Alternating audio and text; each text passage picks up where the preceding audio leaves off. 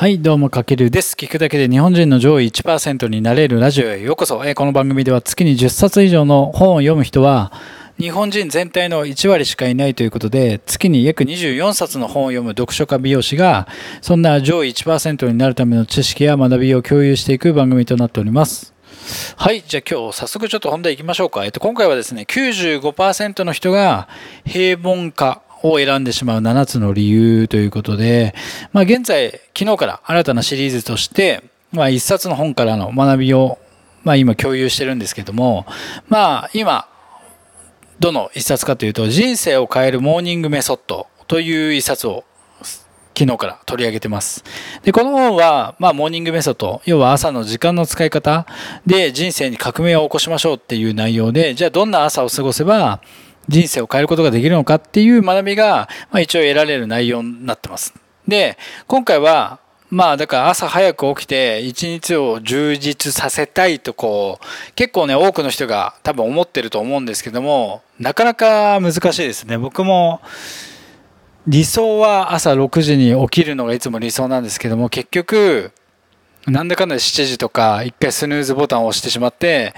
7時半とかになってしまうんですけども、じゃあなぜそれ思っててもできないのかっていうと、まずその原因をそもそも理解することに、が必要で、まあそれが理解した上で、このモーニングメソッドを自分の人生で実践しやすいかと思ったので、まあ、今回はこの95%の人がまあ、ほとんどの人ですよね。が平凡な日常を選んでしまう7つの理由っていうところをちょっと解説していきたいなと思ってます。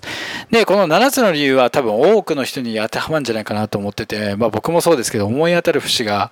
結構ある内容なんじゃないかなと思ってて、で、もし自分に当てはまる項目があれば、まあこの放送を聞いて、あ、ここ自分、これはまさに自分のことだなみたいな感じで理解して改善して、そこからじゃあ何をしていけばいいかっていうところにつながってくると思うので、ぜひ参考にしてみてください。で、この本でも、やっぱり自分のなんだろう、能力をフルに使って最高の人生を生きたいってみんなは願ってるんですけども、95%の人々は理想とする人生のもう本当にはるか下のラインで妥協してしまってるっていうのが、えっ、と、事実ということで、じゃあ、えっ、と、その7つの理由何かというと、まあその原因を知ることがとても大事で、逆を言えば、その90これをする、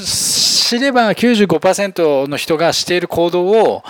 理解して、まあ真逆の行動を取ればいいだけだと思うんで、まあそれをちょっと今日は発表していきたいと思います。では、平凡化してしまう原因、一つ目、バックミラー症候群。二つ目、目的の欠如。欠如。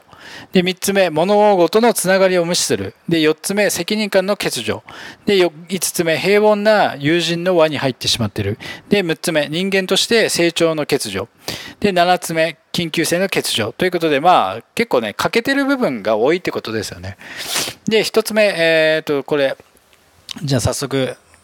テキパキ、えっ、と、リズムよくいきましょうか。えっ、と、バックミラー症候群。まあ、これは、要は、あらゆる選択を過去の人っていうのはあらゆる選択を過去の経験に照らし合わせて、まあ、制限しようとする生き物で平凡の人たちの思考の95%は例えば前日とか前々日とか3日前とかもう変わり映えしないのが結構原因になっていると。要は過去は過去。で過去に起こったことをいつまでも考えても多分僕もすごく思うんですけど仕方ないなと思うんで、まあ車で言えば、まあバックミラー症候群で、まあね、後ろに見える過ぎた景色じゃなくて、やっぱりこれから訪れる景色も見ましょうっていうのが、えっと、すごく大事なんじゃないかなと思ってるんで、このバックミラー症候群が平凡化してしまう原因の一つ目。で、二つ目が目的の欠如。まあ、要は、えっ、と、なんだろう。こう、人っていうのは自分の人生の目的を明確に言葉にすることがなかなかできない。で、毎朝起きて、なんかこう自分の、なんだろう、ミッションとか、自分が何のためにこの人生を生きてるのかっていうのを、こう、確固たる動機っていうのを明言できない人がほとんどだということで、例えば、まあ僕もそうですけど、あなたが人生で成し遂げたいことは何ですかとか、あなたが目指すべき山はどこにありますかって聞かれた時に、一言で、うんと、一言でもいいですし、シンプルに、なんだろう、即効、即興性で答えられるかって言われたら、結構難しいですよね。で、ほとんどの人が、まあその目指す山を目指すべき山がどこか分からずに山の麓でうろうろしてるってパターンが結構多いのでだからここで改善点はやっぱ自分としっかりと向き合って自分がこれからどんな人生を過ごしていきたいかまた自分の信念とかビジョンを自分はこの人生で何を成し遂げたいかっていうのをやっぱりしっかりと決める。そうするとそういったことを聞かれた時に、まあ、それが確固たる動機となってじゃあそのために何をしなければいけないということで毎朝起きる。ことができるということで、だからその目的がないから、えっと、人は人並みの人生になってしまうと。で、三つ目、三つ目が物語、物事のつながりを無視するということで、やっぱりこれもそうで、なんか、こう、自分たちが思うこととか選ぶこととか行動することが、今後の自分たちの姿を形作ってるんで、最終的に人生のクオリティを決定することにつながるんですよね。要は、今、この瞬間自分が決めた、こう、行動、まあ、今日、まあだから僕で言えばこのラジオを配信して、まあ明日でも、まあ別にね、明日でもいいんですけども、やっぱり今日ちゃんとしっかりとやろう。で、明日もやろうって毎日コツコツやろうって意識して決めることによって、まあこの選んだ選択こそが今後の、なんだろう、未来を作ってるっていう意識を強く持つってことが大事で、それがないと、まあ明日からちょっと頑張ろうかなとか、来週からちょっとやろうかなとか、なんか決意を先延ばしにしても、やっぱ何も変わらない日々が続くので、この物事のつながりを無視してしまうっていうのは良くない。すべて今の選択が未来につながっているので、それって全部つながってるってことを、やっぱりしっかりと理解するってことが大事ですよね。で、四つ目、責任感の欠如。まあこれは、例えば自分の毎日に責任を持たなくても、人って何も言われないですよね。そうすると無責任な日常になってしまうんですけれども、そうじゃなくて、気分が決して乗らなくても行動を起こすための責任をやっぱりしっかりと設定していくってことが大事で、まあなんだろう。気分が乗らなくてもやっぱ行動を起こすように促していくってこと。で、結果を出すためのそれがスイッチとなってくるので、その責任感がやっぱり一人一人えっ、ー、と、欠けてることが、こう、毎日、繰り返しの毎日につながってしまうということで、で、5つ目、えっ、ー、と、平凡な友人の輪に入っている。まあ、これもすごくわかりますよね。よく、んと、コンフォートゾーンっていう言葉がある通りに、人ってやっぱ長く時間を共にしている、こう、5人の人を平均した人生になっていくっていう研究結果があって、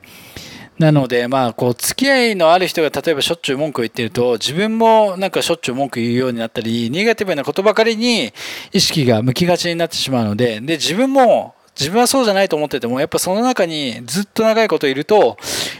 高い確率で自分もそうなってしまうということで、まあ平凡な友人の輪に入るのは危険だということで、この恐れとか不安とか他人が作った限界に、まあ自分の可能性まで奪われてはいけないということで、ここが5つ目。で、6つ目が人間としての成長の欠如。要は、えっ、ー、と、この、昨日も言ったんですけど、この本で書かれている一番のメインテーマとしては、やっぱ成功のレベルが人間としてのレベルを超えることは滅多にないということで、要は、なぜなら成功って、こう人となりが引き寄せるものなので、ほとんどの人が日々の生活の中に、こう人間として成長するための時間を設けてない。まあそれはなぜかというと忙しいからであって、ただやっぱり人としての人間としての成功がないと、やっぱりその、成功のレベルっていうのは上がっていかないということで、この人間としての成長の欠如がすごく、えっ、ー、と、重要というか、できてない部分ということで6つ目。で、7つ目が緊急性の欠如。これは要は、人間いつかそのうち何とかなると考えて、考えて、やっぱ日々生きてしまってる。なので、人生で最も重要なのって、やっぱり今、って思うことがすごく大事。なので今日することが将来の姿を、ね、自分たちの将来の姿を決定づけるので、今の選択が今後の人生を、まあ、今後の人生のクオリティを決めると言っても過言ではないのかなと思ってるので、だから要は今自分がね、後回しにするべき、本当に今やらなきゃいけないことを今やるのか、後回しにするのかで、その決定が後々全て自分の人生のクオリティに変わってしまう。まあね、今日帰ってもう、なんだろう、自分の人生のためにできることをするのか、それをなんだろう、見て見ぬふりして、YouTube 見たりとか、Netflix 見たりして、まあ明日やればいいかっていう気持ちの、まあどっちかしかないんですよね、選択は。でも、どっちを選んでも、すぐ、明日すぐ変わるわけではないんですけども、何年後かって考えた時に、やっぱ自分の人生のクオリティっていうのは、その2つの選択の方向っていうのは交わることはないのかなと思ってますので、まあ今回だから一番先に伝えたかったのは、今日から理想の人生を受け入れる覚悟をしようということなんですよね。今ここで決めちゃえば、やっぱ明日からの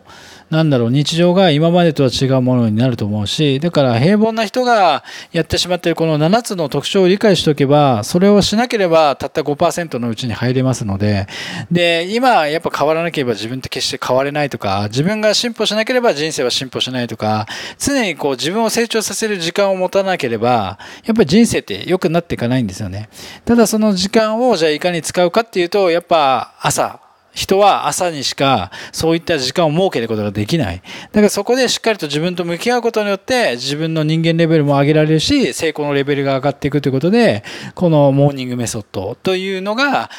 この後、じゃあどういった感じでメソッドをしていけばいいかっていうのが多分分かってくると思いますので、まずはこの平凡化を選んでしまう7つの理由を今日は、この今日の放送で理解していただいて、じゃあ、それ真逆の行動をしましょうってなった時に、やっぱ朝が大事になってくるので、じゃあどういった朝を迎えればいいかっていうところは明日以降またお伝えしていきますので、ぜひお楽しみにお聞きください。はい。ちょっとね、今日も分かりづらくなってしまったと思うんですけども、まあ今日は95%の人が平凡化を選んでしまう7つの理由ということ7つの理由ということで、まあ、多分ね、結構誰にでも当てはまるこの理由7つだったと思うんですね。要はもう95%の人がそれこそ、